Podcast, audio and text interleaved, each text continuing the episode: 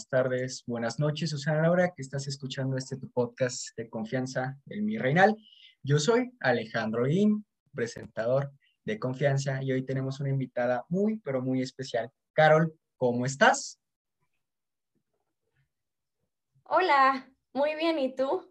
Muy bien, Carol. Oye, pues qué gustazo tenerte aquí, sobre todo en esta, ya casi para finalizar la segunda temporada, que se titula Hazte un cabrón y sobre todo con invitados que te hagan un cabrón. Pues bueno, Carol, pues bienvenida al podcast número 35 de este país. Pues bueno, Carol, qué gustazo tenerte aquí, te lo vuelvo a repetir. Pues bueno, Carol, pues dejando esto un poco de lado, ¿cómo tú era, cómo eres tú en persona, Carol? ¿Cómo eres? ¿Cómo es tu persona? Bueno, todos me dicen que doy mucha risa, pero soy como a veces muy seria o más bien pensativa. Me gusta mucho reflexionar las cosas, observar y luego soy muy desmadrosa. Me encanta estar haciendo cosas este, muy extrovertida, este, de la nada soy muy espontánea y ahora sí que pues voy depende a la vibra, ¿no? Ok, Carol. Oye, ¿cómo iniciaste en las redes sociales? Bueno, pues la verdad es que antes de la pandemia, yo ya desde muchísimo tiempo me gusta, mi papá es comunicólogo, yo soy comunicóloga, estoy estudiando para comunicóloga y desde chiquita, por ahí de los 10 años, me empezó a gustar agarrarle la cámara, empezar a grabar videos desde viajes. O sea, TikTok no fue algo que yo inicié, bueno, como hobby. Yo me encanta desde que grabo, me voy a algún viaje, grabo así desde que me subo al avión hasta que me bajo y le pongo música. Y así empecé. Y pues de la nada empezó de un hobby a ya una pasión. Y pues empecé a iniciar en las redes sociales como broma, como quería tener archivado todo lo que me gusta de mí para encontrarlo rápido y de la nada, pues así llegué. Ok, Carol, entonces fue así muy, diría, un comediante muy de bote pronto todo esto. Sí. Pues bueno, Carol, oye, ¿cómo crees que impacta eh, tu contenido en las personas? Pues mira, la verdad es que más que mm, lo usé, todo, todo mi contenido fue a base de mi experiencia y de las cosas que, que he pasado en mi vida.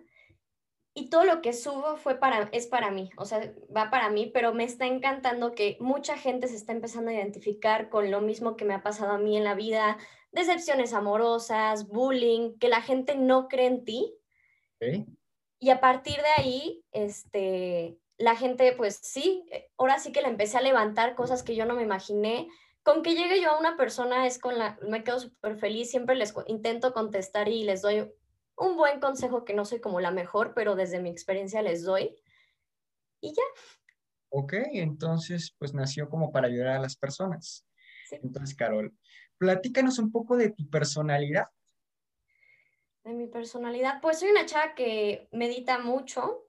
Ok. Este, me gusta, desde que empezó la pandemia, pues ahora sí que fue más como una introspección hacia mí, yo no sabía ni qué onda con mi vida y ahora sí que está encerrada conmigo, me cambió muchísimo.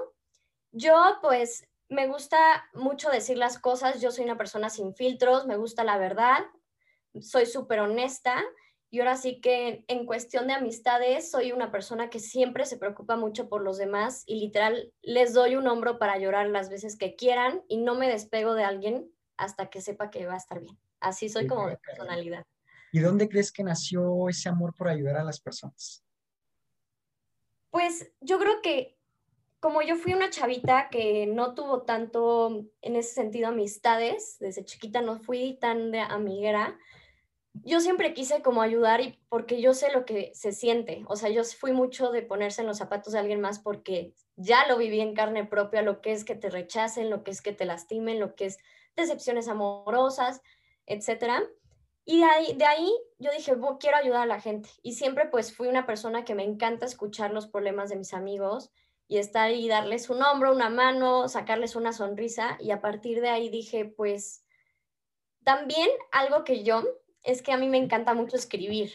Escribo muy personal, ¿no? Ahí empecé a escribir y a escribir cada vez que estaba triste, enojada con alguien o lo que sea, escribía. Y yo creo que fue la mejor terapia y cuando empecé a escribir, le empecé a contar como a mis amigos este, lo que escribía, porque no es como, ay, querido diario, no es como, más bien analizo los sentimientos que me pasaban en ese momento.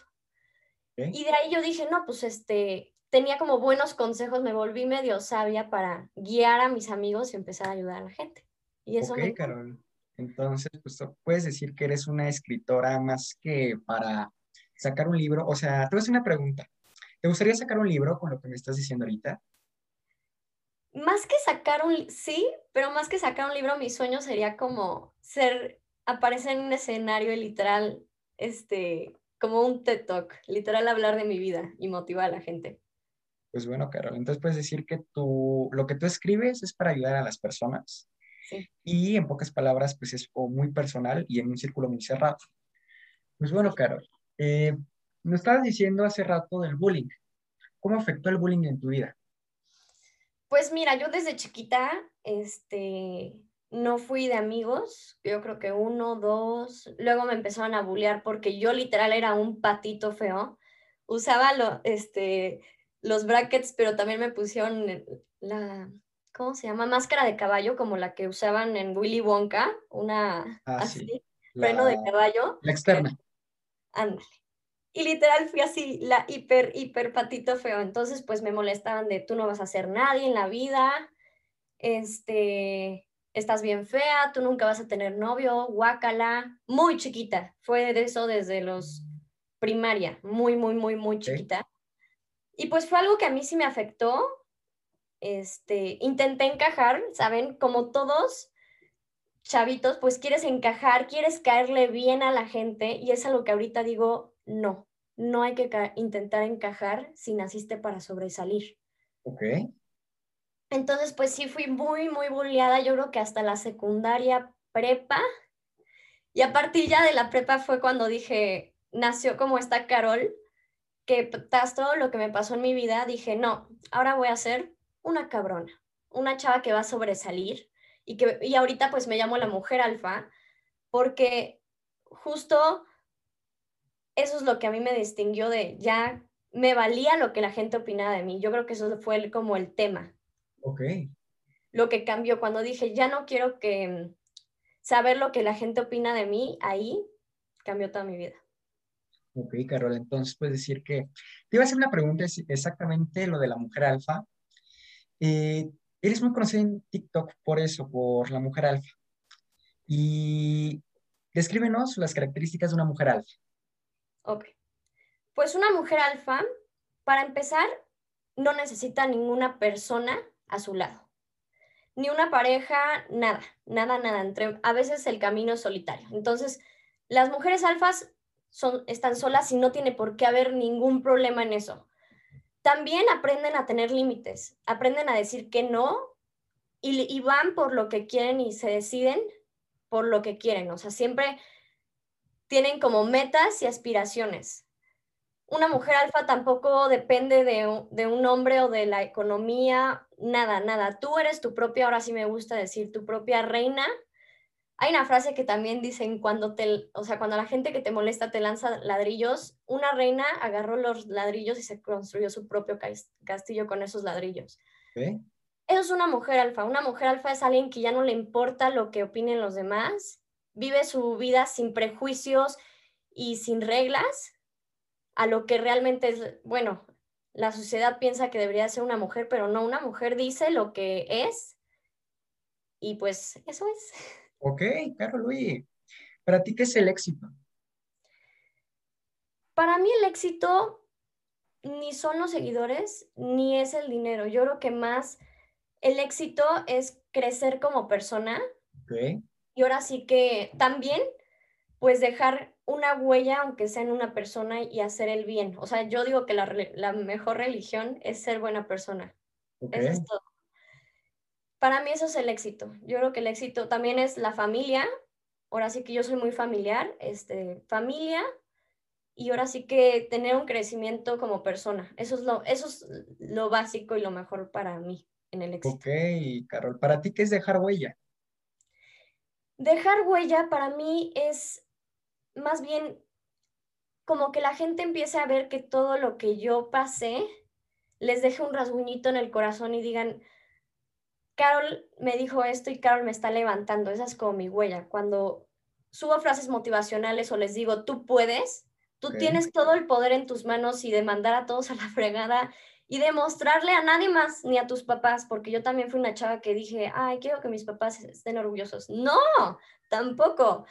Este, literal decir, la única persona que debes estar orgullosa eres tú. Entonces, justo mi huella es motivar a los demás que ellos pueden y no necesitan a nadie que les aplauda más que ellos mismos.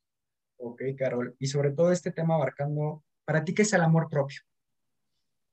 Pues mira, yo tuve autoestima muy bajo. Ok. El amor propio es más bien un autoconocimiento de saber cuáles son tus fortalezas y tus debilidades. Una vez que sabes tus fortalezas y tus debilidades, básicamente debilidades, nadie las puede usar en tu contra. Nadie. Yo soy una chava que me molestaban de, estás bien chaparra, mido unos 57. Y llegó un momento que dije, sí, estoy chaparra y me encanta mi estatura. O sea, llegó un momento que antes me molestaba mucho y después dije, hasta me dicen Lord Farquaad de que me corto el pelo y a veces parezco así. Minion, Pulga, Lord Farquaad, cualquier apodo me han puesto. Pero una vez que yo esos apodos ya no me molestaban y los abracé, ya nadie puede usarlo en tu contra. Amor propio también es saber cuánto vales, lo que eres como persona, lo que puedes dar y lo que puedes dar, créeme que es suficiente. No hay que compararnos ni con la modelo más fregona ni nada. O sea, es, también mucha gente aspira, o sea, tú le preguntas a alguien, ¿qué quieres ser de grande? Y muchos contestan, no, pues quiero ser, aspiran a otras personas. Y lo mejor que deben de hacer es aspirar a sacar la mejor versión de ustedes mismos. De niños queríamos ser la mejor versión de nosotros. Nunca aspiramos a más. De niños era como, no, quiero ver, de grande voy a ser una fregona. Y literal, eso hay que ser, no decepcionar a nuestro niño del pasado y ser esa persona y mejor. Ok, Carol, y hablando sobre los niños, ¿cómo eras de niña? Coméntanos. De niña, de niña era muy callada, muy observadora, pésima en la escuela. La verdad es que no voy a favor de la escuela porque pues siempre he sido mala en la escuela. Hay gente que es inteligente para la escuela y hay gente que es más inteligente para otros aspectos de la vida, ¿no? Ok. Yo fui pésima para matemáticas, soy medio disléxica. Ah, ya somos dos, Carol. Mira, la dislexia y las matemáticas no se llevan muy bien, que digamos. Entonces, no, yo fuimos, te voy a decir una cosa, fuimos eh, los mejores clientes para maestros particulares de matemáticas. Cañón. No, literal, hasta los maestros se volvían nuestros amigos. Sí, ella, sí. A mí, fíjate, en la secundaria, Carol, mira, no soy tan grande yo, yo tengo 16 años. La gente que me escucha lo conoce. Mira, yo llego y con los maestros me dicen, ay, los de química me dicen, y los de biología me dicen, ay, Alejandro, ven, ven, ven, ven, ven, ven, ven, ven, ven, ven, yo como yo soy una señora de 56 años, Carol, pues yo llego y me siento así, ¿qué pasó? Y me dice, vete a la cooperativa, tráeme esto, me dan un billete. Ahorita. Y así en examen y yo en la cooperativa, y llegaba, tienes 10 en el examen, hijo, 10. No me preguntes qué fue de la secundaria, porque la pasé de noche precisamente por eso, pero... y en matemáticas, hasta ahorita, me he estado regularizando pero sí ha sido un gran problema, Carol. Eh, continúa, Carol. no, pues sí, yo, pon toda mi vida fui en la misma escuela y en secundaria, bueno, no, ya para prepa reprobé seis materias y pues me dieron ahí como un chance y me dijeron, mira, pues sí, preséntalos y todo, pero si sacas 10 en el examen de mate, no, te quedas con 6, o sea, me fui extraordinario. Y yo dije, no, thank you, quiero superarme quiero tener mejor calificación para entrar a una universidad. Y me fui a prepa abierta y fue lo mejor que me pasó. Levanté muchísimo mis promedio y fui feliz, la verdad. entonces, para ti fue más un sistema abierto que un sistema escolarizado, como los dicen que si no te adaptas, mejor vete a un sistema este, abierto. Y resulta que a veces es... Pero bueno, Carol, entonces me estás diciendo que la escuela no eras muy buena. No, muchos van a estar identificados por eso, muchos no somos muy buenos para la escuela, pero para esto a lo mejor somos muy buenos, ¿no? Sí. Entonces, pues bueno, Carol, eh, ¿para ti qué es la superación personal?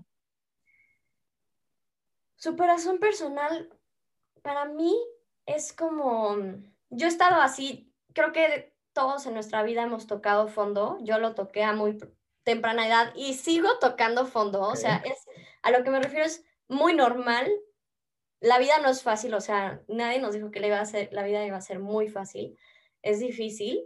Y justo pues superación personal es que cuando caes tan profundo en un hoyo y no ves la salida, la única persona que tienes para levantarte eres tú. Entonces, yo, yo creo que superación personal es como analizar que, eso sí, yo siempre, hay una frase muy bonita que me gusta cuando yo estoy muy triste, que es, todo es temporal, no hay, no hay algo que dure para siempre.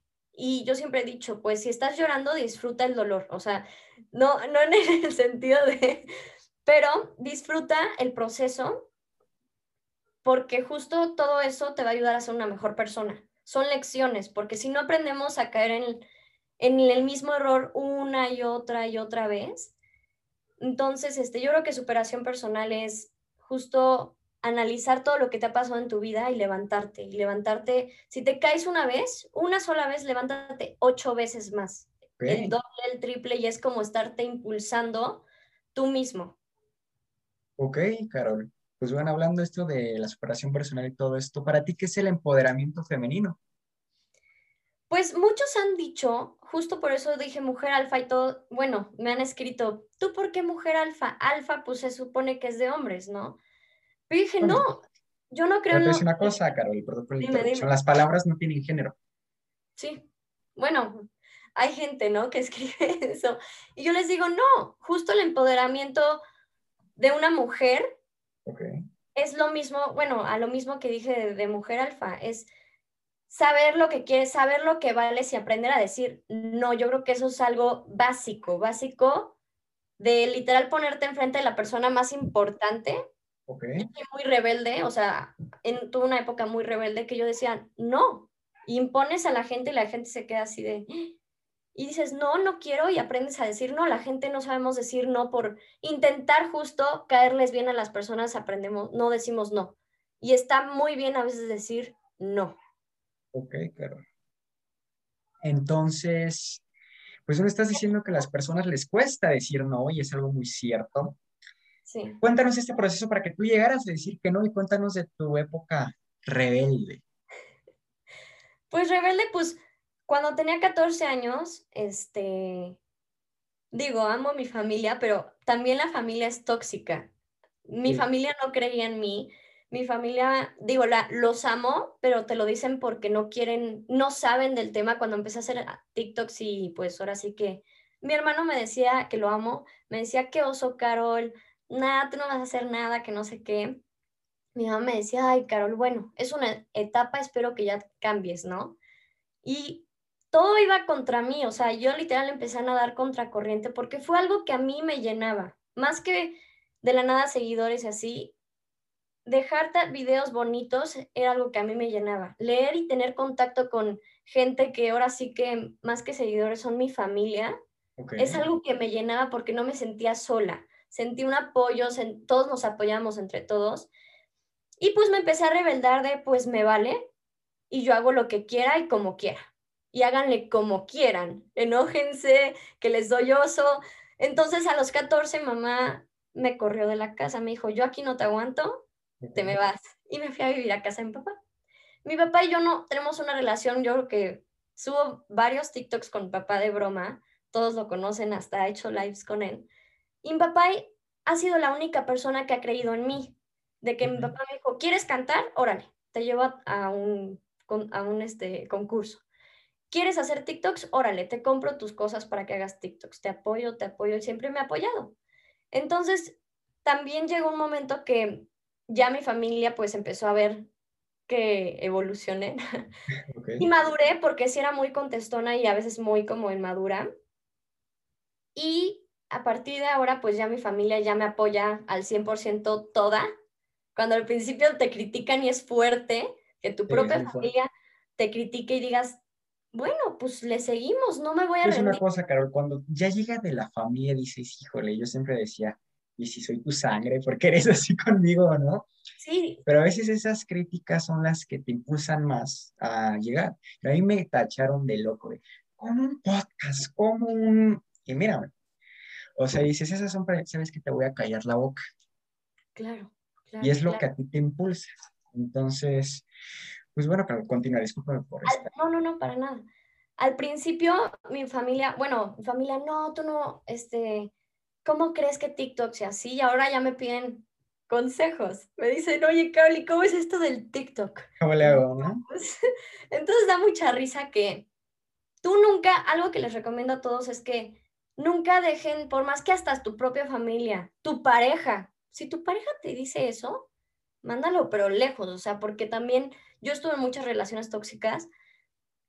Si no te impulsan para ser mejor persona, simplemente no deben de estar en tu vida, no deben de estar en tu vida. Y tú, yo creo que la mejor manera de un trabajo, de lo que sea, si tú amas lo que haces, aunque ganes dos pesos o cero, ya estás del otro lado. Eso es, la felicidad es más importante que cualquier cosa.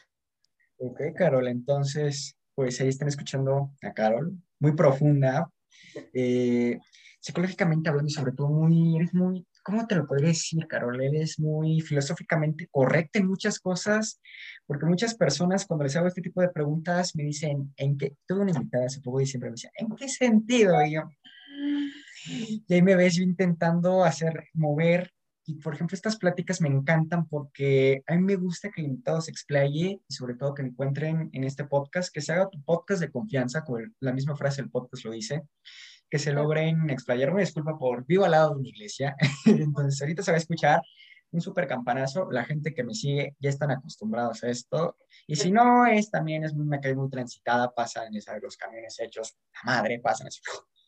Ejemplo de, va pasando, uno me acabo de enfocar. Eh, pues bueno, Carol, ¿cómo te defines espiritualmente? Pues mira, espiritualmente fue todo una...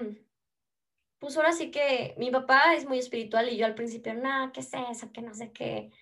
Y justo en la pandemia algo que a mí me gusta mucho es ver las estrellas. Salgo en la noche, pongo una rola que a mí me encanta, la que sea, pero pongo algo que me toque el corazón y me quedo viendo las estrellas. Y ahí empezó como mi, angustia de para qué venimos al mundo, ¿no? Y así empecé como, y empecé pues a investigar cosas y así, y algo que mi papá me dijo es, empieza a meditar. Y meditar no es sentarte y ponerte a decir om y así, no. Meditar lo puedes hacer bañándote, lo puedes hacer acostada en tu cama, simplemente es reflexionar cómo va tu vida y llegar a tal punto de que mm, todos tus pensamientos que, y tus, las cosas que te angustian en tu vida literal, hacerlas a un lado y tener tu mente en blanco. Eso es meditar, o sea, ya realmente llegar a un punto que pues estás en paz, tranquilo, que no necesitas a nadie al lado de tu vida, que la soledad, yo pues me encanta estar sola, ¿verdad? Soy como un Grinch, pero me encanta, me encanta estar sola, me ataco de risa viendo videos y estoy yo solita disfrutando, ahora sí que disfrutando mi soledad pero no es algo malo, es un momento para reflexionar toda mi vida, lo que soy. Cuando convives y empiezas a conocer tu persona, o sea, a mí me gusta llamarle como Carol, la otra Carol, porque somos dos, soy yo y, la, y mi compañera Carol. Entonces, cuando conoces a tu otra persona y empiezas a conocer pues tus gustos, tus pensamientos, empiezas a convivir contigo mismo en tu mente, es algo muy padre. Y ahí es cuando dije, pues quiero empezar espiritualmente, empecé a meditar, empecé en las mañanas, me levanto a meditar y a recibir el primer rayo del sol. Este, y pues obviamente he estado leyendo ya muchos libros y ahora sí que el desapego. Yo la verdad es que estoy muy consciente que TikTok se puede llegar a borrar. Ah, sí, Se puede llegar a borrar y lo que quiero decirles es, los seguidores no importan nada. Por eso justo a mí me gusta decir, más que seguidores, dejar un rasguñito en una persona y tan tan. No hay como ser amable en la calle y sonreírle a alguien que no conoces, creo, que es algo muy bonito que hacer, darle un complemento a alguien que no conoces. Yo un día lo hice muy chiquita, le dije a una señora, qué bonito vestido, y se soltó a llorar. Yo estaba muy chiquita y no entendía por qué lloraba. Ya conforme pasa el tiempo, me di cuenta que un comentario bonito puede cambiar el día de alguien, puede cambiar la semana de alguien, hasta incluso la vida ese día se puso una señora así a llorar y yo dije, wow, pues... ¿Por qué lloras? ¿Por qué lloras? Pero me di cuenta que chance no sabía yo si la señora estaba pasando un pésimo momento y, y lloró y hasta me abrazó. Y más que redes sociales, ahí fue cuando ya me empecé a hartar de las redes. O sea, sí me gustan, pero no tanto.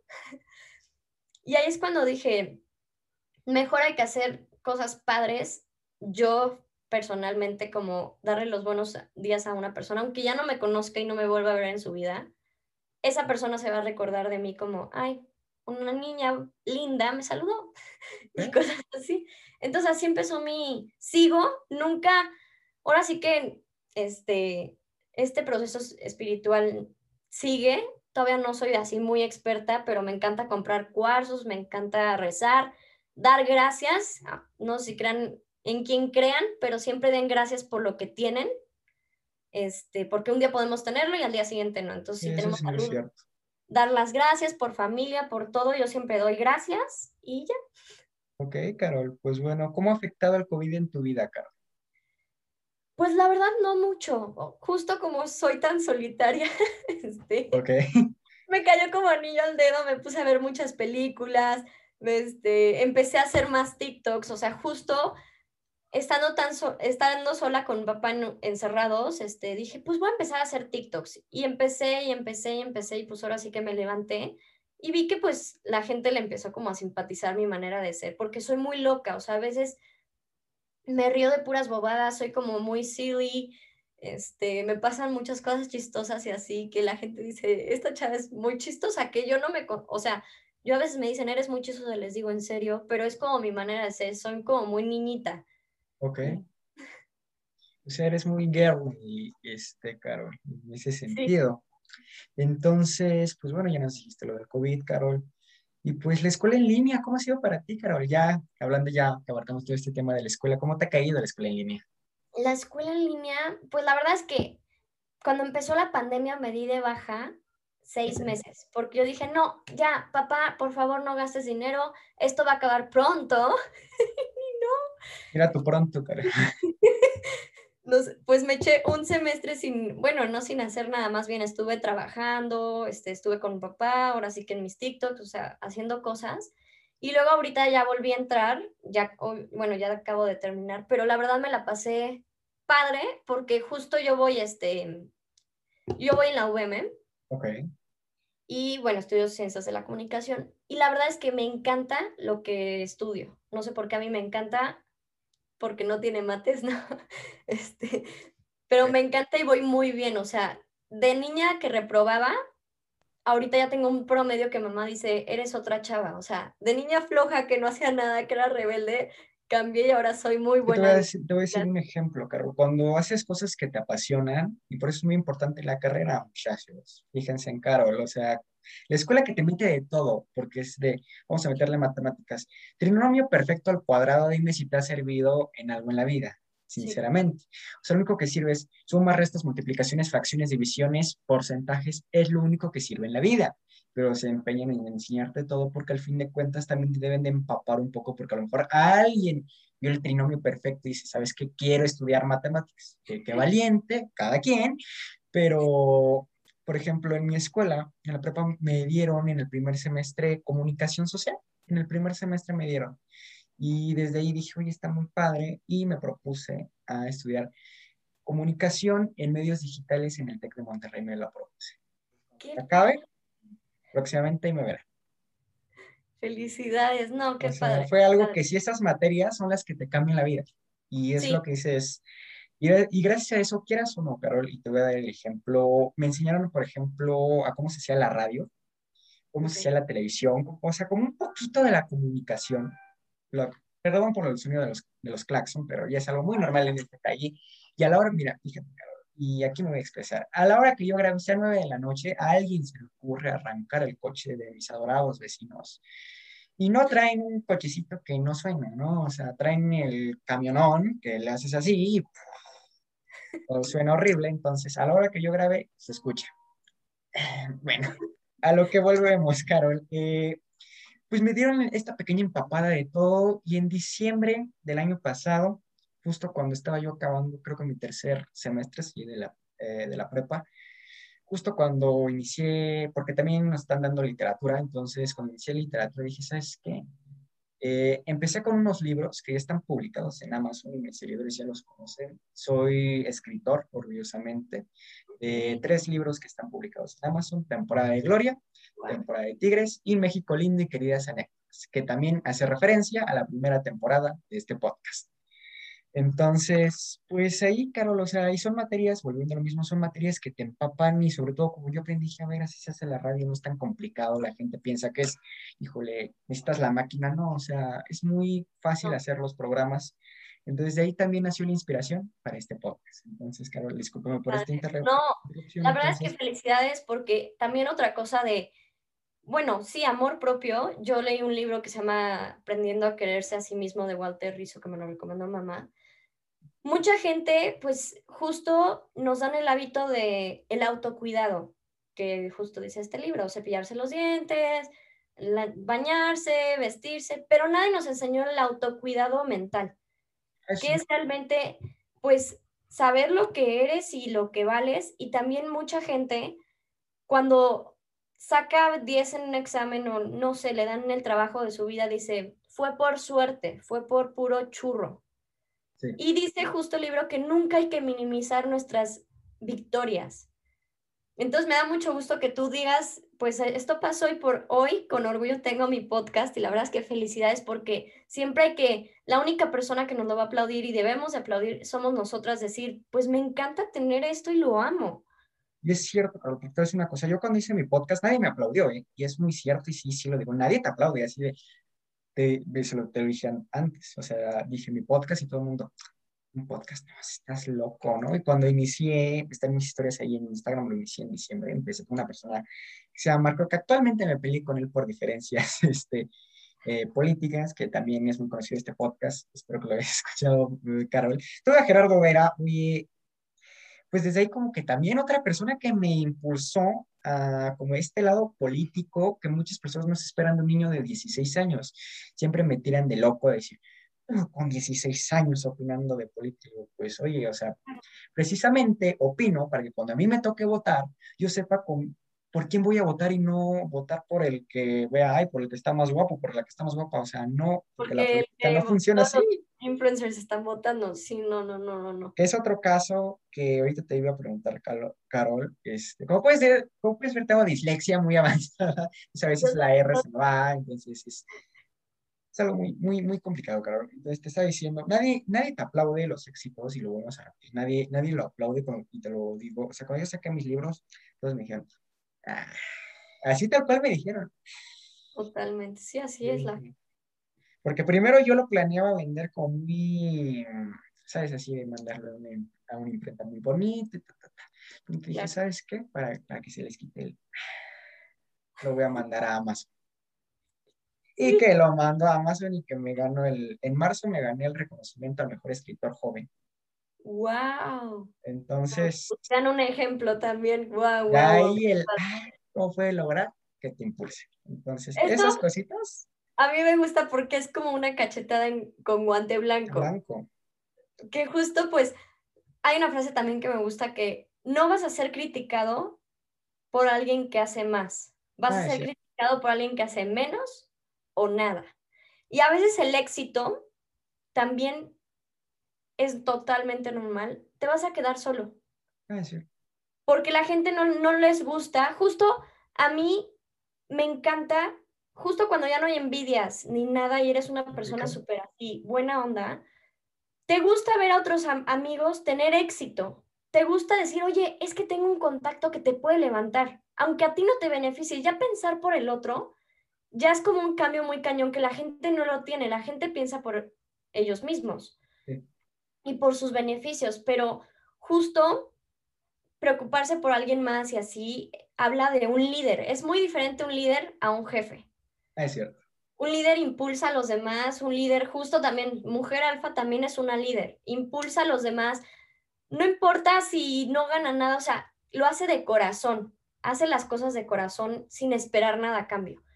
Entonces, igual, pues, justo eso está muy bonito, que conforme vas llegando al éxito, sí te vas quedando más solo, pero las personas que realmente importan se van a quedar a tu lado. Es cierto. Y te van a apoyar, aunque sea una cosa, Va a sonar muy egocentrista, pero cuando llegas a la cima del éxito, a lo mejor vas a tener dos lobos, pero esos dos lobos van a vivir contigo.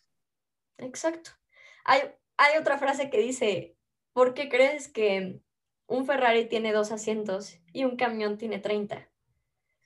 la gente que llega al éxito, pues nada más va a contar con alguien a su lado, ¿no? Y también, bueno, yo, este, justo lo que más me ha impulsado a sacar estas metas, estas este, frases motivacionales y todo es porque a mí me han roto el corazón no una, trillones de veces, millones de veces y por fin entendí que no necesita nadie a mi lado. Que eso del amor va a llegar en su momento, ahorita no ha llegado, pero estoy justo, estoy disfrutando estar soltera, ¿no? Y yo era alguien que me apegaba mucho a las personas, que daba mucho en una relación, que está bien, pero hay gente que no lo sabe apreciar. Ah, sí, se aprovechan de eso. Sí, ah, porque a este, yo te voy a decir una cosa, yo tenía una, no voy a decir su nombre por respeto, así de, ay, porque yo le decía, ¿tú me traes colgando como llavero? Como pendejo, o sea, y por eso mismo se aprovechaba de que me podía hacer lo que ella quisiera y yo ahí estaba. Y ese es uno de los problemas, porque cuando saben que eres de, ay, sí, hazme y mira, aquí yo estoy. Dice, mi papá dice siempre, o sea, hay personas que son como jerga, o sea, que las agarran, las exprimen, las botan y ahí se quedan. Sí, claro. Y es muy cierto. No, no. Y hay gente que se aprovecha de eso. Justo muchas seguidoras me escriben de que, Carol, ayúdame, mi novio, ¿qué hago? Es que no me pela, es que no me quiere. Y ahí también una actitud de cabrona. Hay un libro que dice, ¿por qué los hombres aman a las cabronas? Lo recomiendo muchísimo. Una actitud de cabrona es que una mujer, ya cuando dice, no necesito un hombre a mi lado, ahí es cuando atraes muchísimos, pero no lo necesitas. Entonces, si un chavo está en una relación o no le, o, o sus crush las dejan plantadas o lo que sea, ustedes digan, bye, tú te lo pierdes porque tú sabes lo que vales y al final vuelven. Sí me ha pasado que me han dejado plantada y después me dicen, hola, olvidos, el famoso olvidos, ¿no? ¿Qué quieres, no? ¿Qué quieres, güey? y es muy cierto. Ajá. Pero continúa, Carol. No, no, perdóname. Pero yo he tenido pues justo relaciones tóxicas que creo que todos ahorita hemos lloramos o no lloramos de tóxico, rupturas amorosas y así. Y justo he reflexionado muchísimo del amor. Hay una frase que me encanta que dice, la mejor manera de ser feliz con alguien es aprender a ser feliz solo. Así la compañía es cuestión de elección y no de necesidad. Ah, es cierto muchas veces igual decimos, ah, ya quiero novio porque todas mis amiguitas del grupo ya tienen novio, yo voy y me busco al más. No, esto del amor es mientras más lento, mejor. Hasta si te echas cuatro meses o hasta un año conociendo a esa persona, es muy cañón porque nunca terminamos de conocer a alguien, pero sí tienes que ver pues en qué machean y justo tienes que estar, la mejor clave es estar orgullosa de esa persona y que la otra persona esté orgullosa de ti y así pues embonar y que te apoyen tus proyectos y así a crecer como persona, no a no crecer como persona y que no, ya no te ayude a crecer. Justo eso tampoco no es una relación. Amor propio, es decir, por más que amo a esta persona con todo mi corazón, creo que el amor más grande es decir, no me conviene. Exactamente. No me conviene. Puedes querer mucho a una persona, pero tú te debes de querer más. O sea, y es cierto, y a veces duele, porque hasta con la misma familia lo debes de hacer. Si voy, puedo querer mucho un primo. Y mira, yo no tengo hermanos, Carol, yo soy hijo único. yo pues sí, pues no tengo hermanos, pues no, o sea, siempre me han llegado haters de, ah, tu hermana y no sé qué, dije, güey, y siempre les contesto, bro, no tengo hermanas, güey, o sea, por la clásica que se quieren ir a atacar por la familia, yo siempre he dicho, pues a mí, mira, eh, yo soy muy apegado a mi familia, sí, sobre todo en mi familia han resaltado mucho las mujeres, casualmente más que, que los hombres, te voy a decir por qué.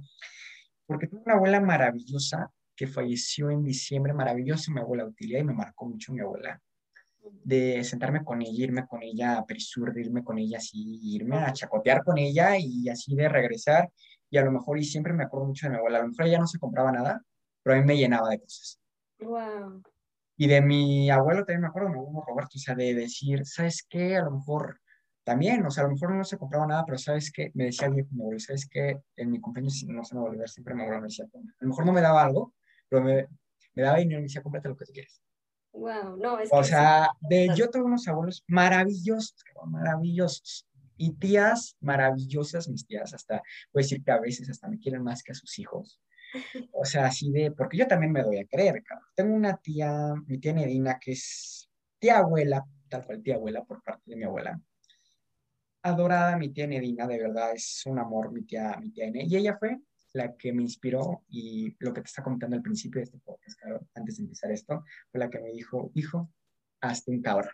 Adelante, sí, claro. Entonces, por eso mismo, también en honor a mi tía se llama esta segunda temporada, Hazte un cabrón, para los que no lo sabían, porque apenas lo estoy contando, después de mucho tiempo de, de esta temporada, apenas se van enterando el por qué se llama Hazte un cabrón. Pero pues sí, Carol, son cosas que yo con la familia, como volviendo al tema, me, como puedes ver, también tengo, muy, tengo un poco de déficit de atención, a veces me desvío un poco, Ay, yo también. no, pero no. tema. Pero volviendo al tema, hay veces que familia es tóxica, familia muy tóxica, y sabes que mejor ni vengas, o sea, pero también hay que aprender a lidiar con ella porque a veces dices, y, y lo pongo así, porque a veces hay casos en mi familia, sabes que no voy a tal comida familiar porque va Pelenganito, ¿no? Por su nombre, ¿no?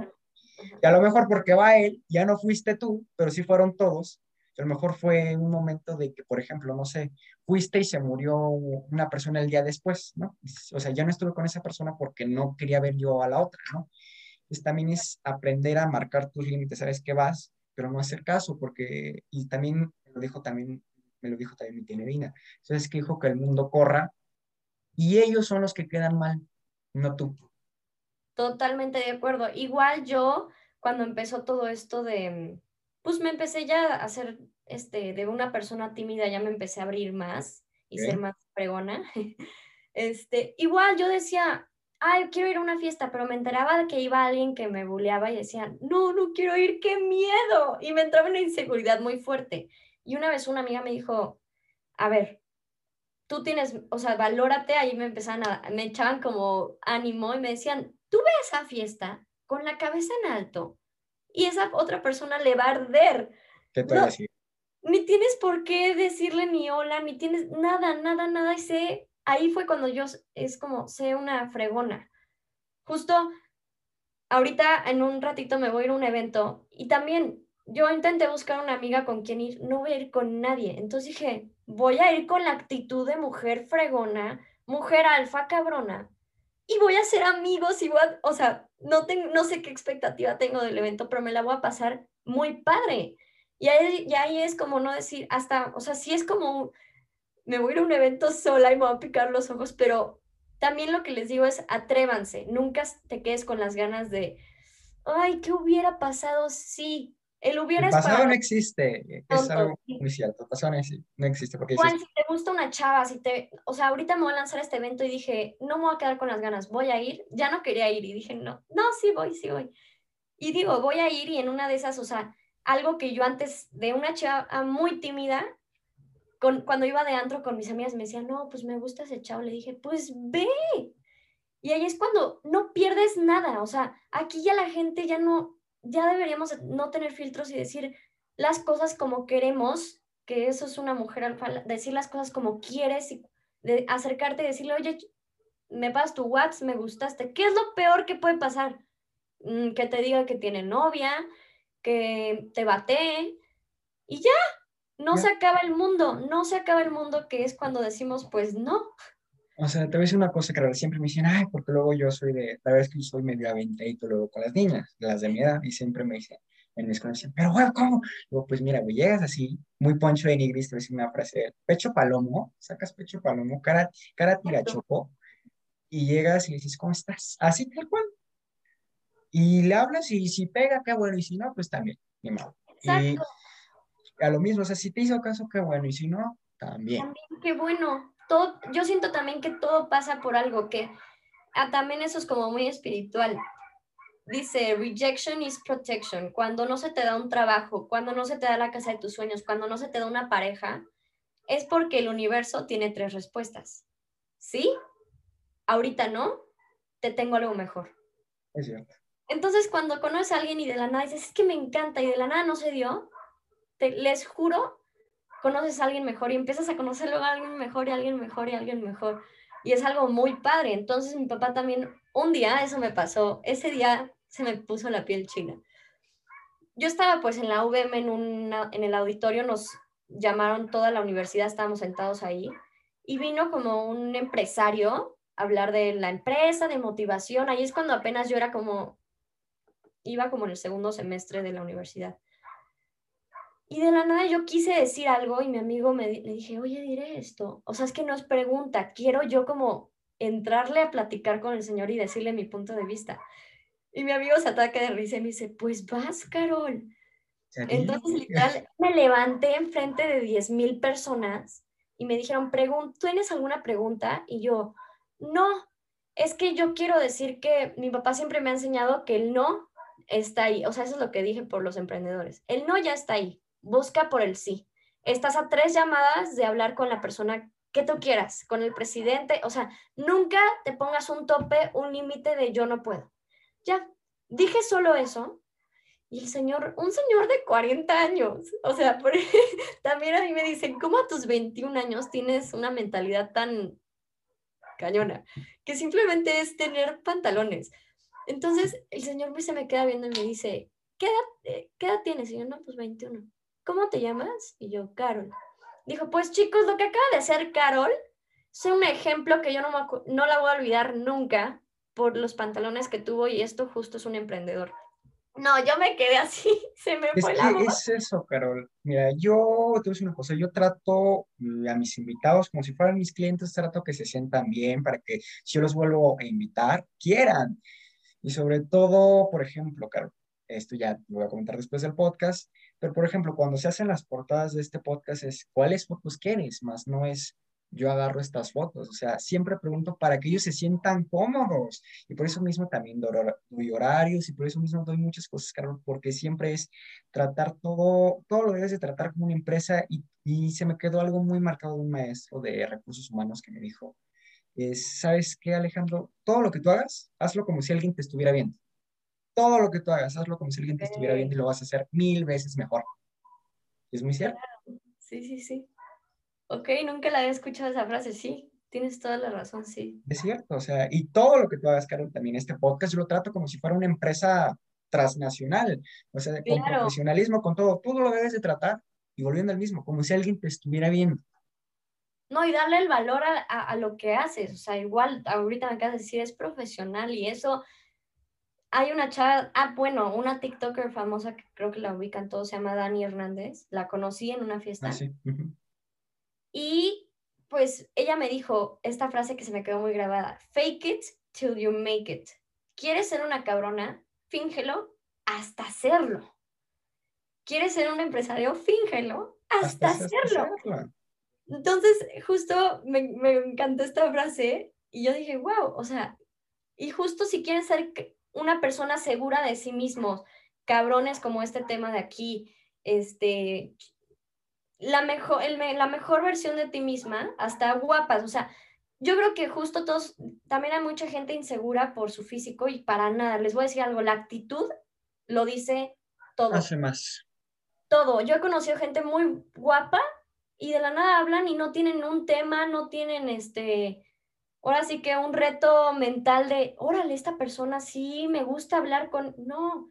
Y justo por eso también como como personas, en vez de también estar tanto pegados en el celular, espiritualmente hablando, hay que cultivarnos, hay que conocer para realmente, pues hasta un día sacarle tema de conversación a tu crush y saber del tema y está padre. En vez de solamente, este, a mí me pasaba que de chiquita le, le quería enseñar los videos de gatitos chistosos a mi familia y mira, y mira. Y me decían, a ver, Carol, cultívate este, para que nos enseñes algo más. Y ya, pues ahí dije, no, tienen razón y empecé a ver pues más cosas y más temas más padres de conversación, porque yo, antes no tenía temas de conversación y ahorita ya los tengo. Y también pues yo crecí, bueno, yo sí tengo hermanos, tengo, soy la única mujer de la familia, única. Entonces está padre porque también una mujer alfa tiene como esta energía masculina, o sea, es, es, es, es impone a donde va. Y es fortaleza y es líder, que justo pues las mujeres no las ven como líderes. Y también una mujer puede ser tu jefa y cualquier mujer puede llegar a ser, ahora sí como Barbie, sé lo que tú quieres ser, ¿no? Eh, dato que cura, eh, yo tengo mi, la que sale, si vieron los promocionales que subió Carol, pueden ver que al final sale una productora que se llama Otis Media. Pues bueno, esa productora yo la creé en honor a mi abuela Otilia, que era Otis era su diminutivo, entonces es Otis Media, productor, eh, producciones. Y resulta que, no sé, por algo de la vida, resulta que le cedí pues la dirección de esa productora a una mujer y gracias a eso hemos llevado al podcast muy lejos. No, qué padre, qué padre. Ahí es cuando tú crees en ti mismo y, y, llegas demasiado alto. También te llegan a pasar cosas muy padres que dices, es que no me la creo. Y la verdad, va a haber mucha gente que te va a criticar. A nadie nunca vas, eso sí, otra cosa es, nunca vas a satisfacer a nadie. A nadie. Te van a criticar que por qué usas el pelo corto. A mí me han criticado que por qué subo este contenido, por qué no subo el otro, por qué no sé qué, por qué el pelo corto. O sea, nunca vas a complacer a alguien y simplemente ahí es cuando tienes que este, decirles, váyanse muy lejos, yo hago lo que quiero y si les gusta, qué fregón. y si no, la puerta está abierta porque yo no vengo aquí a... Allí es cuando hice como un TikTok que dije, no venimos a complacer a la gente.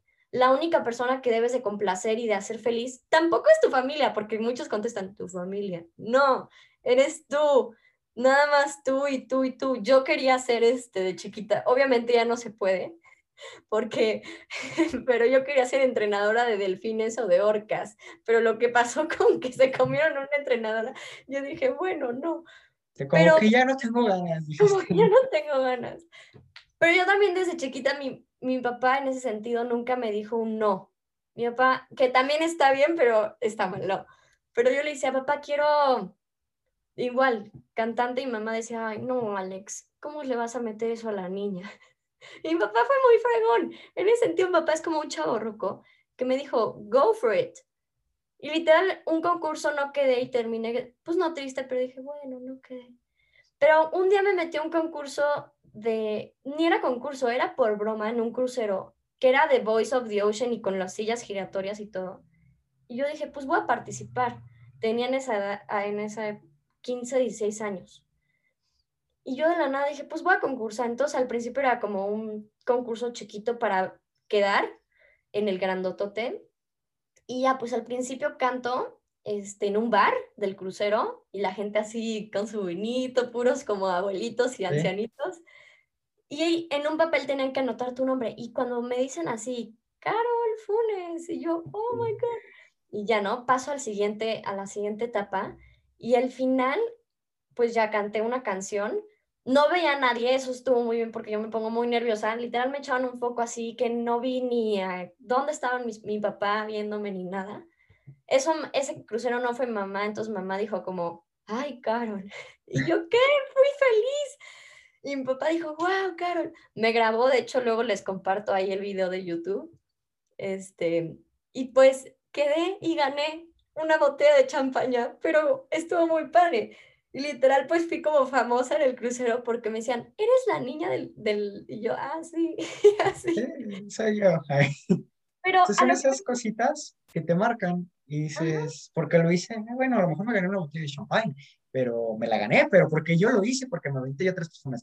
como lo haces por una botella? Pero pues dijiste, yo lo hice porque yo quise, o sea, nadie me obligó. Exacto, que ahí es cuando tienes tú que pensar en tus metas, en, aunque igual, a lo que vengo, si ganas dos pesos, fue una botella de champaña, dices, no, yo fui por la experiencia. O sea, realmente eso fue lo que a mí me llenó. Una vez igual, yo era mucho, pues a veces me gusta mucho, este, sí, me gustaba hacer como el show off de chiquita. Entonces, siempre que había como un curso de talentos, me, me inscribía. Y un día me inscribí con una amiga a bailar y pues no son amigos. A la mera hora me dejó plantada, no fue el día de la escuela, me dijo, no, qué oso, qué oso. Y yo, bueno, ok. Que próximamente voy a subir el video porque ya lo encontré. Yo me subí sola, bailé porque nunca había bailado, preparé como todo un video extraño. Se supone que yo era una videocasetera y me iba como cambiando las estaciones de canciones. Ok. Y al final gente que sí me, pues no era yo tan, era la recha, se pusieron a bailar abajo y no sé cómo animé a toda la, la escuela que hasta dijeron, bravo, Carol. Y yo, bueno, no que me odiaban. no, que no les queda bien, entonces una cosa, siempre todo hay que hacerlo, entonces una frase de Franco Escamilla, hazlo por la anécdota. Y pues, estas cosas son las que me encanta que saquen en, los, en el podcast, porque al fin de cuentas hace que las personas conozcan más a los influencers, sobre todo que digan, oye, pues yo siempre lo he dicho, no somos robotitos, no somos un estereotipo de tienes que ser así, o sea, o sea, yo cuando empecé, y te voy a dar el ejemplo, eh, Carol, te voy a decir podcast, cuando empecé el podcast, Carol, eh, el primer estereotipo que te topas es creativo de Roberto Martínez, ¿no? Y dices, oye, así, ya sea. Pues, ¿sabes qué dije? A ver, número uno, un estudio como para qué, si es hacer venir el invitado, quién sabe de dónde venga, ¿no? Número dos, la comunidad del Zoom es mágica, a lo mejor si hay complicaciones, no sé que si el internet o es, pero pues equivale a lo mismo que si está en un estudio que te diga, sabes que hay tráfico, ¿no? O sea, equivale a lo mismo. Entonces digo, ¿sabes qué? Desde la comunidad, estoy desde mi cuarto, cara, o sea. Ay, igual. lo mismo. Entonces dice, ¿sabes qué?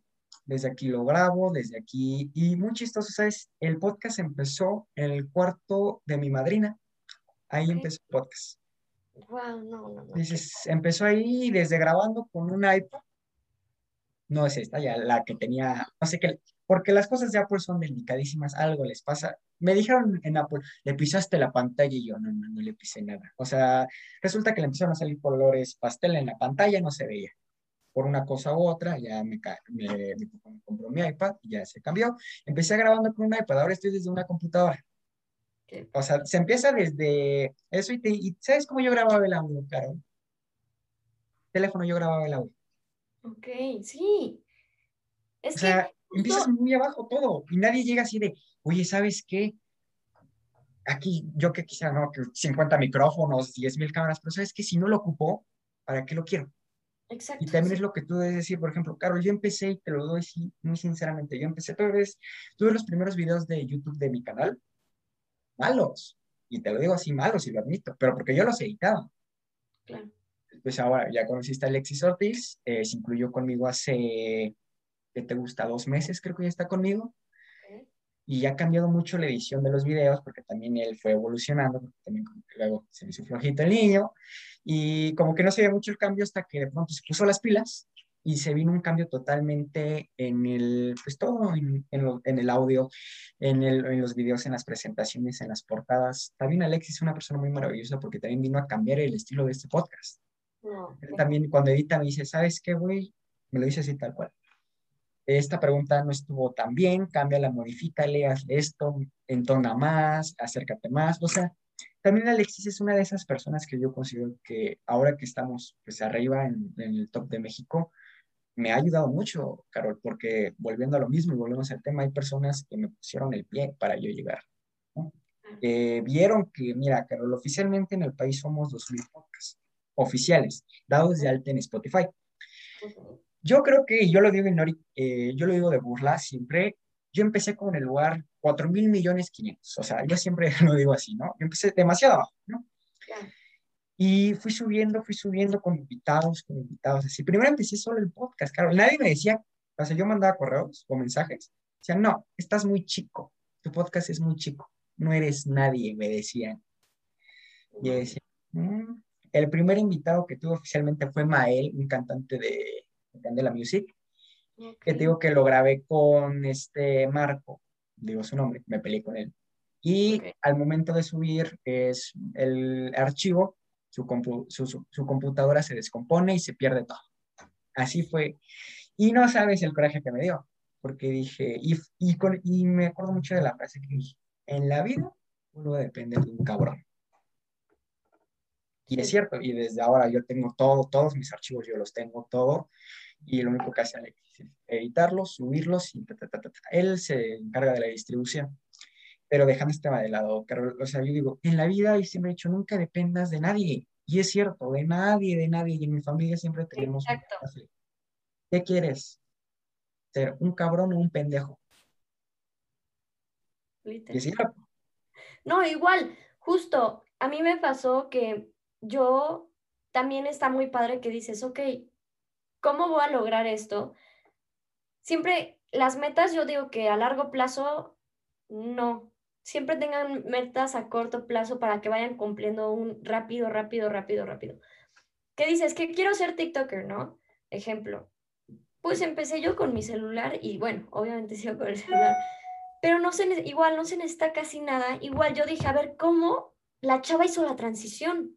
Y te pones a estudiar y buscarlo por ti mismo. You want it, get, get for it. O sea, no dependas de alguien que te diga, mira, se hace así, ¿no? Tú investiga y también hasta te da gusto decir, lo hice yo. Sí, yo, o sea, y lo ves y dices, ya lo hice. Y por eso mismo lo que digo, no hay que depender de nadie, Carol, porque mira, yo cuando empecé, eh, también en los libros, dando este otro ejemplo, yo cuando empecé, para escribir libros tú debes de tener un formato para ciertas pulgadas. Yo lo busqué y siempre me dijeron, chingate. Así me decían. Y decía, cuando te dice el primero dices, pero cuando ya cuadras y dices, oye, pues gracias a que te chingate, ¿eh? ya tengo todos los formatos. o sea, dices, ya lo logras. Y en los podcasts yo decía, ¿cómo voy a entrar a Spotify? ¿No? Investigamos, se logró. Entonces dices, oye, pues ya logramos entrar a Spotify. Ahora prosigue subir el episodio. Pero ahora, ¿qué, qué, qué, cuál es el archivo correcto para subir al, al distribuidor? Porque para la gente que no lo sepa, para tú poder subir podcast a Spotify, Apple Podcasts, todos estos, necesitas un distribuidor que se encargue de eso, que es una aplicación, porque subirlos personalmente es una frega. Primero Spotify me cerró las puertas porque al no ser mayor de edad, yo necesitaba comprobar impuestos. Claro. Y yo saqué mis manitas de Elmo y dije, no me da. Entonces dije, ¿cómo le hago? Entonces dije, a ver, entonces eh, descubrí un distribuidor de podcast que resulta que también es de Spotify. Tiempo después me di, me di cuenta de eso, no me pedía casi nada y nomás fue cuestión de, uno, contactos que me lograron meter en, en Apple Podcast, porque ese fue difícil de entrar. Apple Podcast es lo más difícil de entrar en este mundo, no sé por qué. La gente que está en Apple Podcast, la verdad, mis respetos, porque cuesta meterte, te la niegan y te la niegan y te la niegan y te la niegan. Sí, Ahí me, ¿sabes, Carol? Te voy a decir, y aquí la gente, ahí me negaron cinco veces entrar a la podcast. Así de yo mandar mi solicitud, porque tienes que mandar un correo. Aquí es una, eh, una libreta. Aquí está mi correo, mi solicitud. Ah, pues lo que te piden datos básicos, nombre del podcast, creadores. Y, pero aparte bien chistoso, Carol, así como mandaba la solicitud, a las dos horas me mandaron un correo de regreso, este, denegado, denegado, denegado, hasta la sexta, pues, me quedé. yo creo que dijeron, tanto es la insistencia que está. Que justo te felicito porque igual lo que tú quieres, nunca te des por vencido, por más que te dijeron no, tú dijiste, ¿cómo no? Le sigo y le sigo y le sigo y la insistencia y la constancia logras conseguir lo que tú, yo soy una chava que digo, no es, no existe el no en mi vocabulario de que me lo digan. Y digo, ¿cómo no? No, yo, yo voy a lograrlo, voy a lograrlo. A mí me, justo hace nada, sí me puse un poco, me borraron TikTok, toda mi TikTok. Y hablé con TikTok y me dijeron, no, es que te lo reportaron tantas veces que ya no te lo volvemos a subir y yo. Pues me quedé como sacada de onda y dije, pues Carol, ¿te preocupa? Y dije, no, los seguidores ya no son algo que me importe. Pues vamos a seguir subiendo contenido. Y literal empecé, me la borraron hace como dos meses. Empecé desde cero, desde cero seguidores y empecé otra vez a subir mi contenido, pues ahora sí que original. También es muy bueno tener originalidad. Es cierto. Empecé a subirlo otra vez y recuperé los que ya tenía igual. Y hasta ahorita ya voy para más. Entonces dije como, sí, si haces algo que amas, solito vuelve otra vez a ti. Aunque lo hayas perdido todo, solito vuelve todo a ti. Es cierto, Carol, es muy cierto, porque volvemos al ejemplo, o sea, a ti te quitaron tu cuenta, dijiste, Ay, no, no te vas a poner, siempre me han dicho, porque te digan no, no te vas a poner a llorar. Y, es muy cierto, dicen, no. Pues yo siempre he dicho, algo que lo logro. Y lo logro porque lo logro. Y, yo y se lo digo mucho a mi editor, por mis huevos, güey, que yo entro con, ahí y mi editor se burla mucho y me dice, ay, güey, O sea, y o sea, yo siempre he dicho, yo sí, yo, y yo soy algo así muy, muy raro, Carol, porque yo siempre he dicho, a mí cuando tú, tú me dices, no puedes, oye, que no voy a poder. Claro que lo voy a poder y con tal de callarte la boca. Es que no somos raros, realmente somos diferentes a los demás, que somos que no se rinden, que dicen, ¿cómo no? O sea que realmente mucha gente dice, no, ya me dijeron que no, no, pues tiro toalla y me enfoco en otra cosa. Y ahí es cuando dices, no, tú, tú puedes, tú tienes todo el poder. Algo que también es muy importante. A mí, mis, si tengo seguidores o si no tengo seguidores, tenemos que saber quiénes somos. Yo no soy Carol Funes, la TikToker, nada, ¿no? Eso no, no me distingue a mí. A mí me distingue esa niña linda, amable, carismática. Justo en ese tema de la espiritualidad tenemos que saber quiénes nos dicen mucho la pregunta, ¿no? Hasta películas de Disney. ¿Quién eres? ¿De dónde vienes y a dónde vas, no? ¿Quién realmente eres? Y yo no soy a veces muchos contestan, no, pues soy arquitecto. No, no, no eres arquitecto. Tú eres Alfonso, quién sabe qué, un fregón, una persona que su familia la quiere. O sea, que esas cosas valen muchísimo. Hay muchas películas que te lo dicen a gritos. Vale muchísima más relaciones con gente que el dinero. Es cierto. O que también hasta el éxito, ¿eh? porque el éxito también aleja, te aleja de las cosas que realmente importan, que son amistades, amor propio, conocerte, porque a veces el dinero nos, nos pone muy ciegos y yo lo he visto y es algo que, pues tristemente... sobre ese tema del dinero, perdón que te interrumpa, eh, el tema del dinero es muy delicado porque todo el mundo quiere ganar más de lo que gana y es también como es bueno como es malo, ¿no? Si soy, estás ganando, no sé, cinco pesos, ¿no? Pues oye, me voy a esforzar para ganar 20, ¿no? Pero hay veces que hay personas que también, y es algo que tenemos decía de recursos humanos, porque también es otra cosa por lo que también esa medio me inspiró a crear mi productor, porque me decía, a ver Alejandro, una empresa es como una familia. No a todos, no todos te van a caer bien, no todos se merecen que los trates igual y por lo tanto no todos se merecen que les pagues igual. Y es cierto. Hay gente que a lo mejor tú ves, dices, oye, se esfuerza mucho en hacer su trabajo, darle, dale un bono. Y si ves que se sigue esforzando más, págale más. Pero es obvio, o sea, y volviendo al tema de los pagos, hay gente que por mucho que diga, oye, mi trabajo vale 50 mil pesos, realmente a lo mejor su trabajo vale 20. Y ese es el problema de, de esta sociedad, que viene una frase muy, muy, muy de YouTube, el mundo se consume en dinero, y es cierto, porque a fin de cuentas, sin dinero no, y es cierto, si no, no pagas internet, no vives, no comes, no calzas, no, no, no nada, no te vistes, no, no nada, y es imposible vivir sin esa, sin estos billetitos, sin esas monedas, por lo que sea. Y, y realmente, y la gente piensa que, que, los que hacemos podcast ganamos millones. ¿Sabes cuánto ganó Carol? Y así aquí entre, ¿no? Si la gente ya lo conoce. Un dólar, un, un dólar por cada, este, por cada 10 mil reproducciones. Ok, ok. O sea, es muy poco. Yo no gano nada. Y luego... Eh, Me gusta. Y luego espérate, Carol, porque esos dólares se van subiendo y luego réstale los taxes, que son los impuestos, que como vienen los pagos de Estados Unidos, okay. Spotify yo ya, mira, ya está amigo me dio y lo que le está diciendo a mi cuerpo, espérame tantito y ya, no te desesperes, ya te va a tocar. Pero, Carol, le das de cuenta, viene el pago. Quítale de lo que tú, a partir de 100 dólares, te van a quitar 50 taxes, o sea, 50 dólares de taxes. La mitad. Ahora quítale lo de la transacción internacional y ahora quítale el... No, no quiero crecer. O sea, realmente yo que decía o sea, esto lo hacemos por amor al arte, güey, o sea, no, o sea, y es lo que muchas personas piensan, ay, no, y la gente piensa que los influencers viven súper wow, pero realmente pues no es así. Mucha gente dice, no es que me llegan videos, es que tú has de ganar millones. Me llegan comentarios. Ojo, mi mamá también, o sea, sí lo de influencer a mí me gusta, ¿no? Unos muy, sí, yo digo que sí ganan, yo en mi caso pues no, o sea, hago colaboraciones de que trueques y así. Apenas ahí voy. Pero mi mamá algo que me ha dicho, bueno, siendo realistas, ¿qué tal si un día se borra la aplicación o sea, lo que sea, lo que sea, lo que sea, lo que sea? No hay como mamá siempre me ha dicho, tú prepárate para nunca depender de un hombre ni ser como la ama de casa y para tú poder poner tu propia empresa, no ser, este, no tener un jefe, también tener tus propias ideas, aunque ganes dos centavos, pero aunque te dé casa, con, que te dé casa, comida y sustento, ya.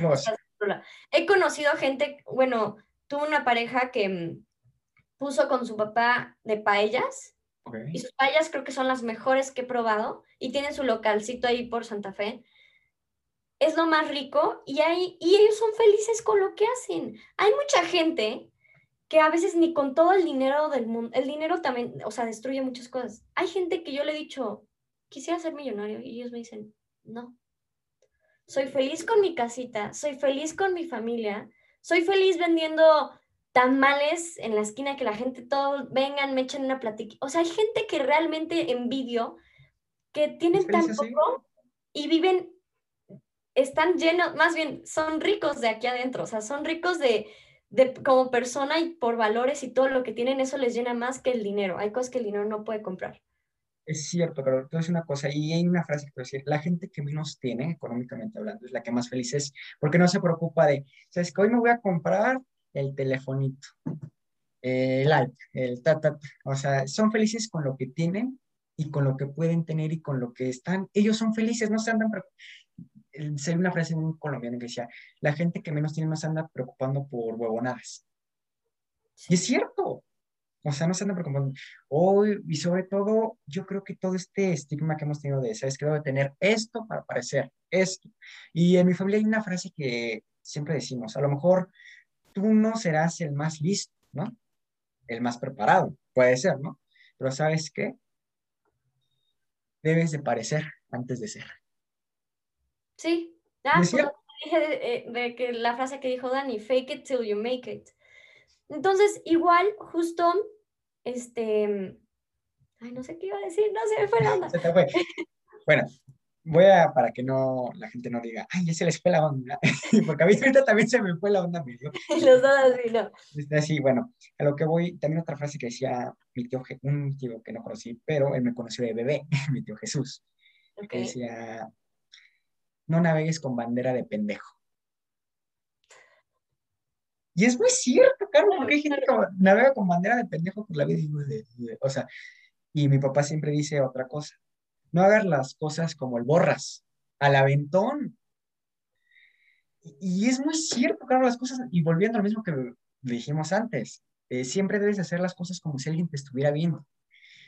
Ahorita tú y, tú y yo estamos platicando ahorita muy bien, pero posteriormente, primera, mira, yo creo mucho en Dios. O sea, primeramente Dios, este podcast, yo le proyecto de aquí a la hora que se suba, le proyecto aquí a mañana 3.000 reproducciones y al final de mes unas 40.000, 50.000 reproducciones. Decretado. Entonces, también es otra cosa. Eh, siempre dicen, nunca digas, no tengo dinero, no, no me va a ir bien, porque lo mismo, estás decretando cosas. Estás decretando de que no te va a ir bien. O sea, igual, el poder tiene las palabras. Cuando tú dices, soy un fregón. Igual, cuando mi familia me decía, no, tú no puedes, eso en vez de deprimirme, les decía, ¿cómo no? Me encanta ir contra la... Como soy terca, me encanta demostrarles a la gente en la cara, sí pude. Lo mismo que te decía, callarles la boca, porque, y volvemos a lo mismo, lo mismo, a ti te dijeron, no puedes, no vas a hacer esto, esto y ahora voltean y te dicen, ay, no, sí pudo. y conmigo me decían, ¿cómo un podcast? Mm, con lo de los libros, mm, Mira, Carlos, me ofrecieron estar en Gandhi, estar en muchas librerías. No quise porque las librerías, diría nuestro querido cabeza de algodón, es la mafia del poder. Y, si las librerías son una mafia del poder de que te quitan, ahí me dijeron, cédenos los derechos de escritor, nos vas a tener que dar eh, 10.000 copias de tu libro. O sea, aparte que te voy a dar los derechos de mi obra. ¿Quieres que yo te dé libros y aparte de esos libros me vas a quitar el 80% del precio final? No, está bien. No. Entonces dices, y por ejemplo, cuando descubrí Amazon, Carol, porque al principio y cuento esta historia, cuando tú entras a Amazon, la página para publicar libros es muy diferente a la página que tú ves para comprar. Es una nave espacial. Cuando entras, no, ahorita, luego te la enseño, Carlos, sea, entras y dices, ah, está bien, dos, tres cosas, ¿no? Pero al principio dices, me viene una frase de pies, piensa, cabeza, piensa, con las manitas sin dedos, así de piensa, cabeza, piensa, ¿qué voy a hacer?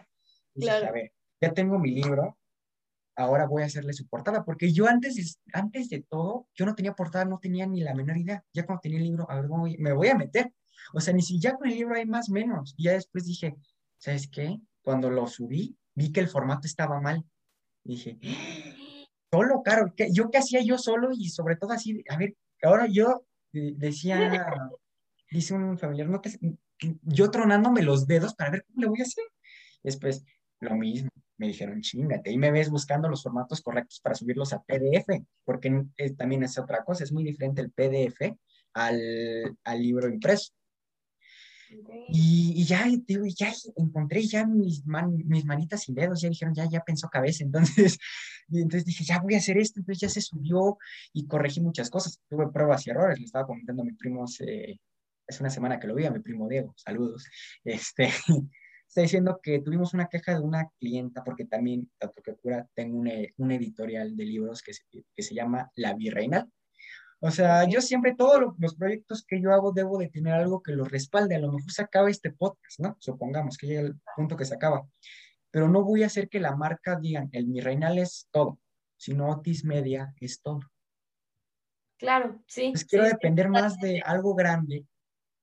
Que, por ejemplo, yo digo, por ejemplo, tengo en, mis, en mi editorial, tengo varios escritores jóvenes, igual que, igual que yo, que vamos empezando yo, pues ya te digo, ya tengo ese reconocimiento, que quieras o no, como dice Jacobo, es una estrellita en la frente. Dices, ya, por lo menos ya puedo decir, ah, en mi, eh, cuando llega alguien editorial, sabes que tenemos a tal escritor con el reconocimiento. es que igual, justo en todo esto de, de prueba y error, justo la gente que vemos en la tele, la gente que sí, le echó, nunca se rindió. Tú, no sabemos cuántas veces Elon Musk, sus Teslas no funcionaron desde hace ah, años ese proyecto no sé. Se la pararon a la, primaria, a la primera vez varias veces, o sea, no así como que. varias veces y eso es lo que la gente todavía no le queda. O sea, lo podrán ver en un documental de no, yo nunca me rendí. Pero lo que quiero que realmente que se lo metan a la cabeza es que no se rindan. Aunque parezca algo muy imposible, todo es posible. Todo es posible. Es cierto.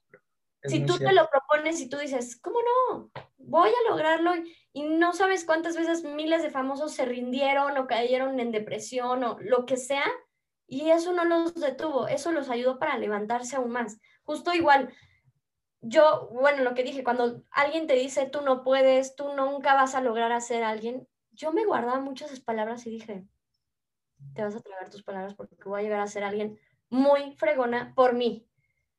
Por mí porque quiero verme bien. Igual, cuando yo lloraba así en lágrimas, me volteé a ver al espejo y dije, Carol, tu otra Carol te dice, quiero verte bien.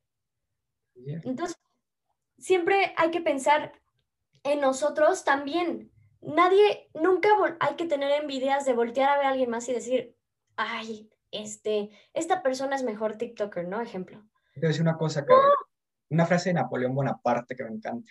La envidia es símbolo de inferioridad. Sí, total, total, total, totalmente. Entonces nunca hay que tener envidia y decir, a esta persona le va mejor. No, no, no. Algo que les quiero decir a todos que en esta vida es como, yo sí me he puesto a pensar, esta vida será como un Matrix, no será un Matrix y cosas así. Haz la vida lo más plena y divertida posible, porque lo único que se va a acordar cuando ya estemos a punto de morir o no sé, este, soy algo dramática, sí. Pero ya cuando estés en tu vejez y decir, es que hice todo lo que quise, nunca me quedé con las ganas de, de nada porque lo hice, me atreví, tengo un buen de anécdotas, te vas ya, cuando llega el momento que digo, uno nunca sabe, justo, ah, otra cosa es vivir el presente. Es cierto. Ya dejemos de pensar en el pasado. El pasado, si te llama, no tiene nada nuevo que ofrecerte. El futuro te vas a tomar tiempo pensando en que vive el presente, si tienes ahorita, no sé, o sea, realmente disfrutar la gente en ese momento, disfrutar los momentos en ese momento. Y ahí es cuando eres feliz, porque no estás en expectativa o mucha gente se ilusiona de, uy, ¿qué voy a hacer en el futuro? O, si voy a andar con esta persona, igual en el desapego. Sí. No, hay relaciones, hay amistades que conoces en una noche que se vuelven tus mejores amigos, pero adivinen qué, solo dura esa noche. Exactamente. Hay amistades que solo duran una noche y no la vuelves a ver, pero siguen en contacto, pero tal vez se volverán a ver, tal vez en la vida se vuelven a ver. Y justo eso, si estás en una fiesta, disfruta una fiesta, disfruta cada segundo como si fuera, mi padre siempre me ha dicho, disfruta cada día como si te fueras a morir mañana. Exactamente.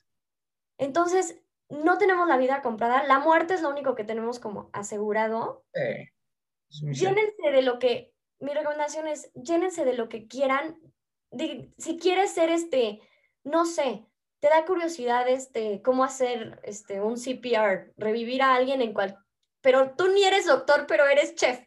Pero es bueno saberlo. Es padre. Justo a mí me dicen que soy todóloga.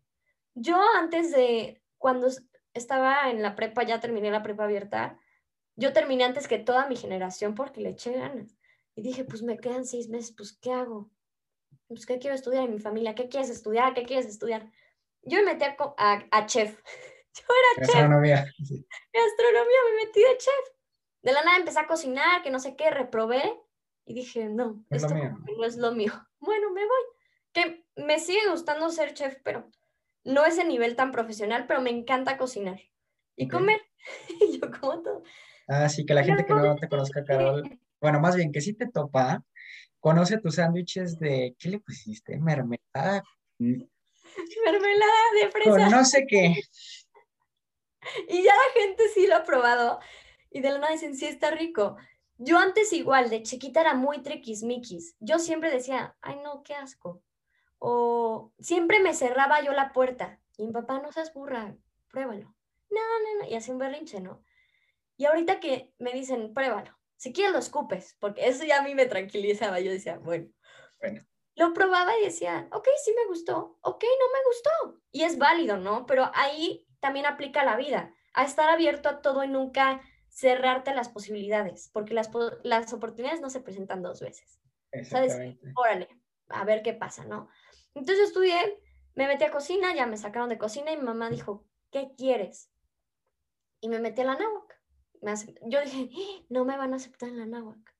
Y en el examen recé, pues soy pésima en matemáticas, yo creo que está ahí, saqué la calculadora y hice acordeonazo, no, choro, no. Pero no sé cómo pasé el examen. Y yo sudaba, yo era de esas chavas que justo en un examen me soltaba a llorar. O sea, ay, es patético, pero lloraba porque me ponía, me bloqueaba y decía, no puedo. Es una cosa, Carol, y me identifico mucho contigo con ese tema, porque yo cuando salgo de un examen, cuando es importante, yo salgo con la boca seca, salgo temblando y se me baja la presión.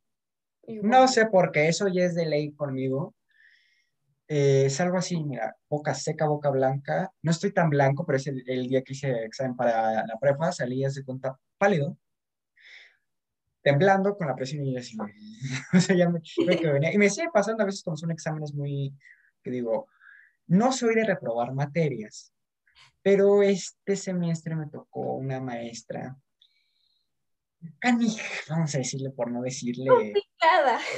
Complicada. Saludos, Beatriz, tú sabes quién eres. Este, eh, me hizo la vida imposible. Mi papá tuvo que hablar con ella como 50 veces. No, señores, y aparte siempre los maestros, su hijo es el problemático, su hijo. Y le dijo, es que su hijo no me ha entregado tareas. No, pues maestra, aquí está mi papá así con su computadora al lado, ¿no? Con el classroom. No, pues, ¿sabe qué? Pues mi hijo sí ha entregado sus tareas. Aquí están. Y usted, pues nomás no las califica. Resulta, dice Carol, que la maestra, como era medio, es floja, asignó a una persona, a una muchacha, para que sea su secretaria del grupo. Ajá. Y, ¿sabes qué descubrimos? Que la secretaria calificaba las tareas del salón. Entonces, oh. ahí viene la corrupción. y la niña se ponía puro 10 en sus tareas y a los que le caíamos mal nos ponía 40, 60 o sea, cuatro, cinco, seis, o sea, así nos iban poniendo, hasta que la maestra se dio cuenta, hasta apenas el último corte se dio cuenta y corrigió calificación, señora. Ok, pues sí. Pues por eso mismo es otra cosa que es, nunca dependas de nadie. No. Igual, otra cosa que yo aprendí ahorita ya en la universidad que te lo recomiendo. La universidad, ahora sí que es sacar el mejor provecho, absorber todo. A mí me encanta sí soy muy fiestera y muy relajosa. Y hay momentos. Pero yo me siento hasta adelante como nerd. O sea, literal, podré ser, me verán que soy un desmadre, pero soy nerd. O sea, tengo 9.1 de promedio final. Y está muy... Eso yo no lo vine a sacar, no? A mí me gusta realmente en clase decir el por qué de esto y por qué de aquello. Me pongo a hacer un debate con el profesor. Y cuando un profesor, mi mamá me daba clases, y mi mamá me dijo, cuando un profesor realmente Eres tontísima, Carol, eres pésima para las mates. Pero si estás al frente de la clase preguntando cómo se hace y el examen, o sea, no supiste cómo hacerlo, pero el profesor vio el interés que tienes, dirá, oye, esta Carol es medio boba, pero bueno, a ver, la voy a Vamos a ayudar. ponerle siquiera el 6, ¿no? De quiera, porque- Yo, vamos a ponerle 6, aunque reprobó con cero, vamos a ayudarla, ¿no? Y ahí es cuando te tienes, o sea, igual, mi papá me ha dicho, mi papá va en contra, lo corrieron de seis escuelas, él, él no está, él, o sea, como que se, se pasó lo genético, no. Este, pero mi papá también fue un desastre y cuando yo decía, papá, saqué seis, mi papá me decía, bravo, es que, Carol, fue tu mejor yo te, estoy 100% seguro porque entraba y, te veía estudiando súper frustrada y hasta llorabas a veces y te dabas breaks de cinco minutos y volvías a estudiar. Ese fue tu mejor esfuerzo y una calificación en un maldito papel no te va a definir como persona. Ah, es cierto. Tengo un primo que también, mira, en mi familia abundan los Robertos y los Alejandros. O sea, Mi papá se llama Alejandro. mira, el mundo, otra. Eh, mi abuela hace cuenta, nos decía, mi abuelo le anuncia a mi papá, Alejandro Grande, a mi primo, Alejandro Mediano, y yo, Alejandro Chico. Ok, ok, ok. Entonces, mi primo Alejandro Mediano, que es mi primo, hijo de mi tío Roberto, que también abuelo era Roberto, este, también, y fíjate, mi primo es Roberto Alejandro. Ajá, o sea, la combinación de los nombres más eh, existentes y más comunes en esta familia. Eh, él siempre me decía, a ver, Ale, y me decía, un papel, lo mismo, un papel no te va a definir, una calificación no va a decir quién eres tú. Puedes, tú, saber- tú puedes tener cinco y puedes saber más que alguien de diez. Y es cierto. Te voy a contar una historia. Mi Sí. abuelo materno se llamaba Carlos. Este, ya falleció cuando yo tenía seis años. No me dolió ni nada, fue como muy... Los niños no entendemos esa edad, la muerte. Dicen, se va de viaje. Se fue, pues ya nunca lo vuelvo a ver, ajá, exacto. Pero mi abuelo, fíjate que fue la persona que más dejó como una huella en mi vida. Porque mi papá me cuenta historias de que mi abuelo era un gruñón, un como el de Op, gruñón, gruñón, pero de muy, muy buen corazón. Una persona muy amable. Mi, mi abuela materna y mi abuelo materno creo que son de las personas que más admiro en dos, bueno, dos sentidos. Voy a ir por el primero. Mi abuelo era una persona que no veníamos de una familia así muy con, con dinero. Este, De la nada mi abuelo trabajaba en seguros, Ok. de coches, de vida y así, ¿no? Él empezó como empleado. Y de la nada, mi abuelo un día pues llegó, creo que, no sé si Toyota, una marca japonesa. Y llegó a México la persona en su época, esa historia me la contaron, llegó en su época esta persona, un- el mero mero de Toyota, no sé de qué marca japonesa. Y mi abuelo dijo, es que tengo, tengo una propuesta muy cañona. Entonces en una junta, todos así como, no, pues tal, tal, y mi abuelo callado y así. Mi abuelo una noche antes, o ya como una semana, mandó a escribir en japonés una propuesta que tenía para el proyecto. Mi abuelo se puso a estudiar de cómo entregarle a un japonés una carta, que tenías que agacharte, algo así me contó mi papá, que hasta mi abuelo se lo aprendió. O sea, justo nadie lo vio, pero lo hizo muy profesional, como si alguien lo viera, y nadie le Ok. importaba, y él pensó por él mismo, tengo esta propuesta, y no voy a enseñársela a mi jefe, voy a enseñársela al jefe de mero, mero, mero. Y fue por el pez grande, ¿no? Mi abuelo fue, le entrega la carta, japonés la lee, se toma su tiempo, la lee y le dice, señor, ¿cómo se llama? Carlos, señor Carlos.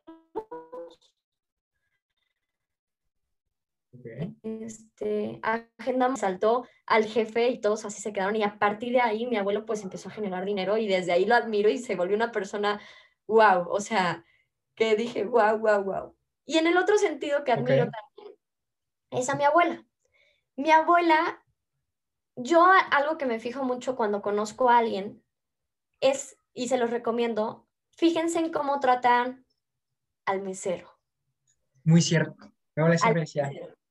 Hijo, Porque mi abuela... mira, te voy a ah, una cosa, perdón por interrumpirte. dime, dime, dime. Mi abuela siempre me decía, hijo, ¿tú cómo ves? Me, me decía mi abuela, ¿tú cómo ves una muchachona, hijo? Así me decía mi abuela, y me agarraba así de brazo. Cuando nos, cuando nos escapábamos a Parisuro o Insurgentes, me agarraba así. Cuando tú vayas así con una muchachona, nunca le toques el claxon, nunca cuando llegues a su casa. Y me ya suena muy despectivo, y me decía mi abuela, porque a la chacha se le toca el claxon. Así me decía mi abuela. Cuando te interese esa muchacha, vas, le tocas el timbre y te esperas a que abran y te dejen pasar. Claro, claro. Entonces, igual yo me, este, mi abuela, algo que me gusta mucho es que yo soy súper, yo soy, fui una chava, fíjate, no tenía amigos, pero cuando me iba a, a hoteles, me iba a lo que sea, me encanta. Creo que hasta en un antro me quedé platicando con la que vende adentro en el baño los chicles y fue la mejor plática con esa señora. Y te, te, te dan hasta más, es la, o sea, gozas tanto, esa gente te tiene tanto que dar. Las muchachas de mi abuela, literal, las respeto y las trato como si fueran mi familia. Me siento a comer con ellas. Mucha gente dice, y perdón, y esa gente si son así, no me gusta. Me dicen, ¿cómo? ¿Comes con tus muchachas? Ay, no, ellos son... No, ah, no, es no. clásico también. Así Las de- clases yo ¿qué digo, dicen? La muchacha en la, en la, no sé, ajá, en la la cocina y la, por dar un ejemplo, y la, por decir, la, los dueños, los patrones en la, en la la mesa. mesa. Y eso no, no es normal, oye, te sientas a sentar con tu, con tu gente, ¿no? Porque final- Porque justo les tengo tanto amor. Esas personas, para que todos entendamos, dejan su casa, dejan su familia para meterse, creo que cinco o siete meses a, a- a darles, a dar servicio para mantener. Entonces, a mí me encanta, les voy a decir, si tienen la oportunidad, conozcan a sus muchachas, o sea, está padre. A mí mis muchachas creo que tienen mi edad y me cuentan del novio, me cuentan que se van a la feria, y también llegas a conocer de bonita, y porque son ahora sí que otro tipo de personas que literal viven precioso. Te- una vez mi mamá también me decía, este, mi mamá se encariñó mucho con mis muchachas, que ellas fueron las que me cuidaron, las otras son de mi abuela, pero esas siguen ahí, o sea, ya llevo mucho tiempo con ellas, o sea, les contaba de toda mi vida y son muy, muy lindas, pero las que antes tenía, mi mamá se iba y decía, ay, te encargo a Carol. Y un día con mucha confianza, una de las muchachas dijo, ¿me la puedo llevar al pueblo, a Carol y a Diego? Me los llevo a mi casa y que duerman aquí en mi casa y me los llevo a la feria. Van a ser muy felices. Mi mamá, claro, te los encargo. Fui a la feria, me la pasé padrísimo, dos pesos o cinco pesos para subirte a un como, era como la feria, este, pero más como de pueblo, padrísimo. Y desde entonces a mí me encanta ir de que a literal me voy siempre yo a mercados donde son lonas rojas y te dicen, pásele, güero. Y es gente Sí. tan bonita. Es, o sea, realmente Ese es México, Carol, ese es México. mucha gente me, me ve y me dice, eres muy mamona o tienes cara de mamona. Le digo, si, si me conocieran que soy la chava más que jalo a todo, que vámonos por unos tacos, vámonos. Y así, o sea, yo jalo a todo y soy una persona tan sencilla. Siempre cuando tuve parejas le, le decían, no me lleves al restaurante más caro, ni lo gastes. Vámonos por unos tacos a la esquina y es más jugoso una plática y tan tan. Hay tacos hasta más ricos que los de un restaurante caro.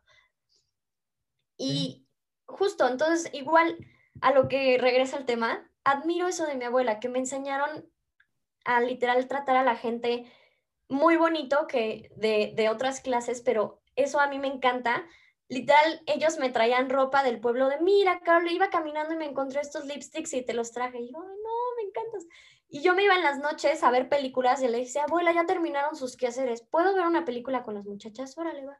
Y les ponía películas de amor y les explicaba, o sea, tuve, creo que eso fue en mi infancia, no tenía amigos, pero tenía mis muchachas y yo fui así muy, muy feliz, muy Te voy a llena contar de una amor. historia, Carol, relacionada más o menos ahí. Mi padrino Roberto tiene una banquetera Ok. y tiene a sus muchachos, a sus meseros, a sus cargadores. Ujú. En diciembre yo me fui dos semanas con ellos, eh, con mi tía Emi, precisamente, y también fue lo que cuando me dijo, "Ah, tú un cabrón.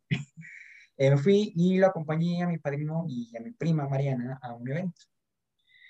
Y nos mandó a, pues, a dirigir ahí porque dijo, yo quiero a alguien que sea mis ojos, mis ojos, porque él tenía otro evento en otro lado, entonces pues ahí vamos, ¿no? Ahí, ahí van las borreguitas, ¿no? Muy felices, ahí van. Y casi yo no convivía, o sea, veía a los meseros de vez en cuando. Hubo una época de infancia que iba mucho, mucho con mi pene, precisamente por mi abuela. Yo andaba con mi abuela de arriba para abajo. Yo andaba con mi abuela como chicle hasta que ella falleció. Eh, pues haz de cuenta, Carol, los meseros eh, llegaron a ser groseros conmigo hasta que su... Y fíjate, y eso sí fue muy feo, porque pensaron que yo era un trabajador más y me trataron feo por eso. Y sí te lo digo así, me trataron feo. hasta que el chef, el chef del, del evento les dice, es este ahijado de Roberto, que es su sobrino. Los meseros me hicieron una cara así, se les fue y se les vino. Pero nunca les dije nada y yo nunca llegué, yo soy aquí. No, o sea, o sea, no porque decía una cosa, siempre me decía mi abuela, hijo, tú demuestra que tú tienes más educación. y es algo importante. Ah, vas, perdón, perdón. Bueno, digo, y de niño también me acuerdo mucho, me acuerdo mucho con mi primo Diego, que los meseros de mi padrino, cuando estaban ahí en la casa de, de, de, mi, de mi, primo y todo, eh, nos enseñaban groserías. Los niños de 5 o 6 años nos enseñaban a decir eh, groserías. Y me acuerdo una vez que nos enseñaron a decir, güey. No, mi tía de niña, abuela pregaron. Mi tía, me acuerdo que decía, pero ¿cómo esas palabras? Y me acuerdo que nos sentaban en los sillones con los bracitos así y no se mueven de ahí porque al tema de las groserías, yo de chiquita, pues era rebelde, ¿no? Y curiosa, muy curiosa. Entonces un día pues yo se me salió una grosería y me dijeron, te voy a lavar la boca con agua y jabón. Y pues no, la Carol curiosa fue ella solita y se lavó la, la boca con agua y con jabón. Muy graciosa, dije, pues eh, está bueno, pero, o sea, sabe raro, pero bueno, pues ya lo escupí. Ya lo y para la próxima que me dijeron, yo era muy retadora, o sea, desde chiquita. La próxima que me dijeron, te voy a lavar la boca con agua con jabón, les dije, pues ya me la lavé y no me, y no, y no me afecta. Si quieres, lávamela otra vez. Y así decía mi hija, qué canija es la Carolita, ¿no? Y Es eso. Mi papá era de los que, mis abuelos eran muy pegalones, pero pues la época, ¿no? Y mi papá le decía a mi abuela, y no me, no me dolió, no me dolió. Ahí se estaba Y mi primo, que mi madrina, mira, mi madrina es maravillosa, la adoro, mi madrina, y este, era pues pegalona con, con mis primos, y eso me lo contaron yo porque no me acuerdo. Diego, mi primo, le decía, ya estate quieto, le decían, Diego Antonio, ya estate quieto, ¿no? Te doy tres, y mi madre empezaba, uno, dos, y Diego le decía, tres, y se echaba a correr. o lo decían, digo, ¿de qué color es el mantel blanco? De los colores, morado. Pero así, Diego era de eso, igual, así, igual que mi, que papá, igual que, igual que tú, o sea, igual de retado, sí, me vale. Y cuando les pegaban, decía que Diego decía, no me duele, y no me duele. Y algo que a mí eso me ha funcionado ahorita, cuando yo tengo alguna pelea, algo, me dijo, de hecho, la, la novia de mi papá, yo soy una chava que literal en una discusión te dice las cosas como van en seco y no y de ahí no me nadie me quita. Entonces, pues obviamente sin ofender a nadie, nada, no me gusta nunca lastimar a alguien, pero respeto, siempre respeto bien mi punto y digo, a ver, me estás diciendo esto injustificadamente, ¿no? Porque a veces mi papá no me deja salir de fiestas y les digo, a ver, papá, estoy en mi etapa, tú me contabas que hasta incendiaste una casa sin querer por hacer tus chistes, eh, había, me contó que había como un adorno enorme de colas de zorrillo y todo. Y mi papá es piromaníaco, no sé. Luego, realmente mi papá es muy chistoso. Y pues me dijo que una vez en su cabeza, con el encendedor, dijo, ¿ya es flamable? y se quemó todo. Entonces me que creo que sí era flamable. y es flamable. Entonces me cuenta esas historias que le digo, a ver, papá, estoy en mi mejor etapa. También algo que tengo yo muy bonito con papá es la confianza. La confianza de un día a mí no me gusta escaparme, pero pues México, nunca en mi vida me he escapado, pero México no está y siempre le he tenido mucha confianza a mi familia y a mamá y todos, nunca me he ido de pin. Estuvo muy chistoso. En la universidad apenas empezando, cuando iba en primer semestre, todos así, no vamos a entrar a la clase, nos vamos de pinta. Y tú, Carol, yo sé que eres bien tú ni entres. Y me quedé así de, bueno, si no me van a odiar, está bien. Entonces nos dijeron, no, pues que vámonos a una plaza y de pinta. Entonces, Carol le marca a su papá, le digo, oye papá, ¿me puedo ir de pinta? Ay, no. y es algo que mi familia adora mucho, que justo mi papá me, me dice, no me importa si te escapas, eh, te sales de la escuela. México ya está muy arriesgado y prefiero que me tengas confianza y me digas, me fui de pinta y me escapé, pero al menos mi papá si pasa cualquier cosa, sabe dónde estoy. Ah, lo mismo y me dicen, mira, como me dicen, relacionado al alcohol. Me dicen, ¿quieres tomar? Dime, yo te las compro, pero enfrente de mí. Sí, igual. y lo mismo, te vas a salir, pero dime dónde estás, por lo menos para yo saber dónde estás, no te voy a decir nada, pero dime dónde estás, y es lo mismo. Claro, claro, claro, totalmente. Eso es lo que voy. Entonces, justo he tenido como toda esa confianza con familia. También en el sentido, eso sí, les voy a contar, lo que te conté, mi familia me criticaba, pero al principio te, te duele, pero ya después de que lo entiendes, yo a veces sí decía, ay, me chocas, mamá, me chocas, papá, los dos váyanse al día, así no les mentaba Después entiendes que como padre no está fácil. Yo, uno de mis sueños es ser mamá este, y tener hijos y educarlos muy mal, ¿no? hacerlos unos cabrones. Pero justo como padre, no te, o sea, ahí es cuando entendí porque fui con un psicólogo y me dicen, a ver, Carol, ¿tú crees que lo hacen por fregar? No, a veces no, no, saben cómo decir las cosas, pero tal vez tu mamá, eh, bueno, eso no me lo dijo, pero vamos a hacer un ejemplo, no quería que subiera TikToks porque me podía exponer a que me lastimaran y, o, y justo como que un padre te quiere proteger. Detrás de ese regañote hay una buena intención. De que mi mamá igual me decía, Carol, este, no te pongas borracha. Y así, por favor, Carol, no tomes, no tomes. Y así, ¿no? Y me cuidaban. Y luego cuando buscas y escarbas, a ver, mamá, ¿por qué no quieres que tome? Me dijo, no, pues porque en mi universidad hubo una, tomó a alguien mucho y literal, sus amigos lo cuidaron, lo llevaron a su casa, lo acostaron, lo acostaron boca arriba y le dio, y bronco aspiró y se murió. Entonces, hasta los detallitos, entonces siempre mamá me ha dicho, nunca te subas al coche de un extraño, dime. Y yo de mamá, la verdad, también me encantaría que mis hijos me digan, mamá, estoy súper borracho aunque sea las 6, 7 de la mañana, daría mi corazón y diría, voy por ti. O sea, me encantaría hasta ser chofer en pijama y decir, a ver, la mamá Atacada de risa porque ahora sí que mi mamá siempre me ha dicho, y esto me lo escribió hasta en una carta y me dijo, nunca lo olvides. Me dijo, nadie te va a amar, les he mentado toda a mi familia, les he dicho adiós, ya me voy a largar, les he hecho de todo. Okay pero al final me, siguen amando. O sea, no hay amor como la de un padre que te dirá, te aguanto todas tus tonterías, pero te voy a seguir amando. Y, y me podré pelear hasta por meses, pero me dicen, te sigo amando. ¿Y así? Es eso. Pues bueno, yo creo que ya nos extendimos mucho, Carol. Yo creo que esto por una parte estaría súper bien. Espero que se logre. Por ciento. Pues bueno, Carol, ¿algo que le quieras decir a nuestros, bueno, a los seguidores de aquí, a tus seguidores y a mis seguidores? Pues que vayan por sus sueños. No importa que sea, si sea lo más chistoso. Yo quería este, ser paseadora de perros, no importa, o sea, si sea el sueño más, vayan por sus sueños, como concluimos aquí Alex y yo, sigan sus sueños, no importa qué les digan, go for it, sean unos cabrones en la vida, aprendan a decir no, aprendan a respetarse a sí mismos si algo no les late, si no quieren ir a la fiesta y se quieren quedar mejor encerrados y es válido, es válido estar a veces decir no y, estar encerrados. Y ahora sí que superarse y decir, me quiero mucho y esto es lo mejor para mí. Y pues que vayan por sus sueños, eso es todo. Pues bueno, Carol, pues qué gustazo. ¿Y tus redes sociales? A mis redes sociales estoy como Carol Funes Torres, en TikTok y en Instagram. nuestra editora la magia de poner los pantallazos para que te vayan a seguir. Y pues bueno, Carol, fue un gusto tenerte en este podcast número 35 del país y sobre todo recuerda que esto fue el Mi Reinal, créenos, haznos, caso, acompáñate y sobre todo quiero que te hagas un cabrón. Esto fue el Mi Reinal. Yo soy Alejandro Guín, tu presentador de confianza. Hasta la próxima.